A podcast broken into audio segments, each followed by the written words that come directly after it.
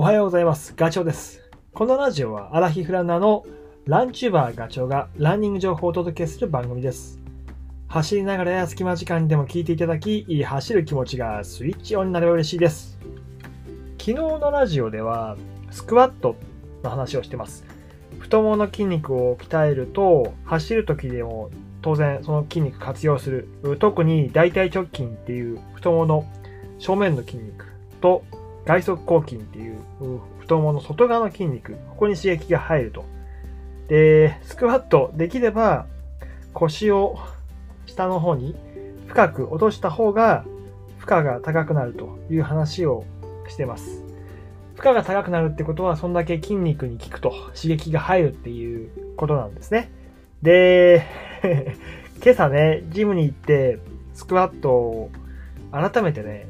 鏡を前にして自分がどこまで腰が落ちてるのかっていうのを確認しながらやってみたんですよ。最初はね、全く無意識で、いつもやってる通りでやったんだけど、全然腰をしてないですね。床と平行ぐらいかな。いや、それでもなんか、まだ浅いかもしれない、もうちょっと。で、それを見て、あ、これはいかんと思って腰を落としてやってみたんだけど、これはね、すごい新鮮でしたね。いかに山でやり方が間違ったっていうわけではないけど、あのー、やばいスクワットをしてたかと。で、腰を落とせば落とすほど、やっぱりきついね。膝も慣れてないから、ちょっと悲鳴、悲鳴とまではいかないけど、いたたたたっていうか、なんか引っ張られるような、そんな感じがしたし、お尻にもすごい刺激が入りました。お尻の電筋ね。だから、まあ、ちょっと思ったのは、あまり深くするとその膝が痛くなっちゃうから、その辺はゆっくりと、えー、回数も考えながらやらなきゃいけないなとは思いつつも、やっぱりお尻に効くっていう、それね、これはやっぱりいいですよ。このぐらいまでやらないと筋肉トレーニングっていうかスクワットの効果が出てこないんだなということを改めてね、今日気づきがありました。で、さらに、さらにっていうか、まあ、正面鏡あったから、その動き方っていうか、腰を下ろすときに、自分の体が、まっすぐこう、下に降りてきてるのかっていうのも、ちょっとじーっと見てたんだけど、やりながら。ちょっと、なんかこう、ねじれがあるんだよね。あの、多分ね、股関節部分の曲がり具合が、右と左で違う気がしてます。してますっていうか、気が、あの、そういう風になってました。なんかね、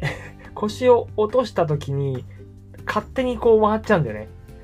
あれれって、なんで角度がこう変わっちゃうのかななんていうのは、ちょっとやってて思ったんだけど、それはね、えー、股関節の可動硬さっていうことに原因があるんだろうなっていうふうに思いました。えー、股関節が硬い、まあ、それに 加えて僕はあの、よく言われるんだけど、内転筋、えっ、ー、と、ももの内側の筋肉ね。内転筋も あんまり強くはない。使えないってよく言われます。だから、股関節を柔らかくすればね、えー、必然内転筋がこう、使われるようになる。でさらにその、えっ、ー、と、いい効果で言うと、足を上げ上げるときに使う腸腰筋も動き出すって。で、そうなんですよね。スクワットやってて気づいたその曲がり具合の微妙な左右差っていうのは、これって多分ね、走ってる時も出てるはずなんですよ。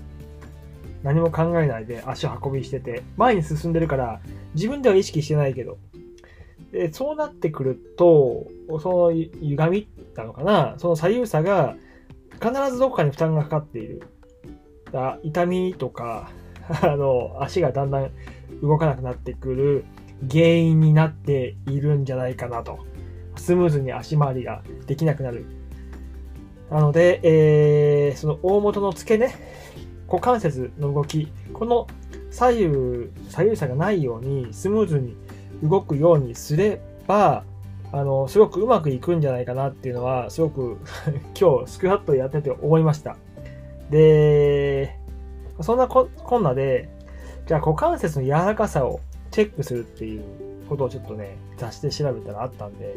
その話を今日しますね。走り出す前の動き作り的な話なんだけど、ぜひこれね、あの、皆さんも走り出す前でもやってほしいです。えー、っとね、まずね、片足で、あ、じゃ両手を上にまっすぐ上げて、で、片足を上げます。90度まで。片足をね。えー、と腕を両手を上に上げて、上げた状態で片足を上げる。で、その上げた足は90度まで曲げるんです。膝の角度を。片足で、えー、立ってる感じですね。で、さらに太ももの、えー、と床とついてるかかとを引き上げる。で、上げた状態で5秒キープすることができるか。これを左右繰り返してやってみると、自分の股関節の柔軟性がわかると思います。僕はね、意外、これね、左はできたんですよ。そこそこ。えっ、ー、とね、まあ、5秒キープギリギリかな。でも右はね、利き足が右右右足なんですけど、右ができなかった。だから、右の股関節の柔軟性が悪いなということをちょっとこのチェックをしてね、気づきました。で、えー、そのね、調べて、そのチェックする方法が書いてあった本に、まあ参考までにまたラジオでお話しするけど、まあラジオだから、あの、なかなか 伝わりにくいけどね、その、膝の、え膝じゃない、ごめんなさい、足の付け根になる腸腰筋ね、足を引き上げるときに使う腸腰筋、そこもストレッチする方法が書いてあって、まあそれがあれば股関節は多少柔らかくなってくるよね。まあ、この辺の動きを日常的にやればいいのかな。えー、っとね、まあ、これはやってる人いると思うんだけど、なんかこう柱か何かに手を、片手を添えて、足を、えー、っと片足を左右にこう揺らす感じですね。で、えー、揺らした時の視点が、ちゃんとこう腸腰筋っていう、うま、足の付け根のところ、そこが使われてるかどうかを、こう、実際に手でね、触りながら動きを確認する。で、振り上げた時の角度は45度です。これは伝わってますか？ラジオだからなかなか難しいよね。あと、もう一つ、これも股関節を柔らかくする動き作りとして書いてあったんだけど、股割りのストレッチ。これやってる人多いんじゃないかな、走り出す前に。簡単です。まず、スクワットの形で腰を下ろして、で、手、手、両手を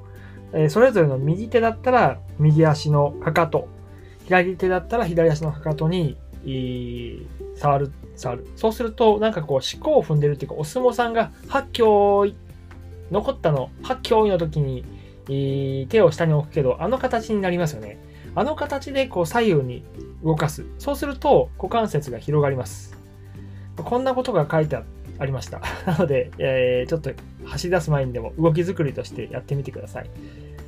で、あと股関節で言うと、あのー、坂ね、坂、上り坂。あれも登ってる時、あの、ひひ、ぜぜはは言って苦しい、あの時思い出してほしいんですけど、大体猫背になってるじゃないですか。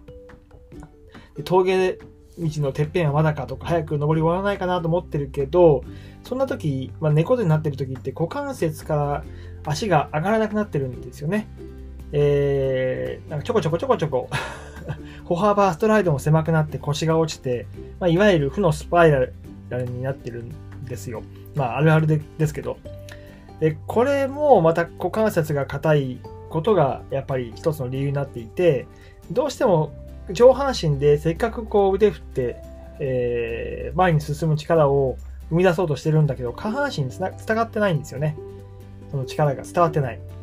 だから、その、しっかりと股関節が動くこと。これがすごい大事。じゃあ、どうすればいいかって言ったら、さっきの腸腰筋の動きを良くする。そうすれば、足があのしっかり上がるので、坂道だろうが、ストライドも歩幅も広くなってくる。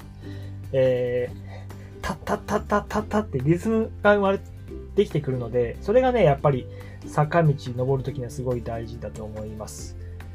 まあ苦しいけどね。で、まあ早く登りきっちゃえば、そんだけ苦しい時間は短く済むというふうに思えば、なんか 気持ちが上がりません？っていうことをね、僕は自分で喋りながら、今回も 自分に言い聞かせています今回は以上です。また次回の放送でお会いしましょう。ガチョウでした。バイバイ。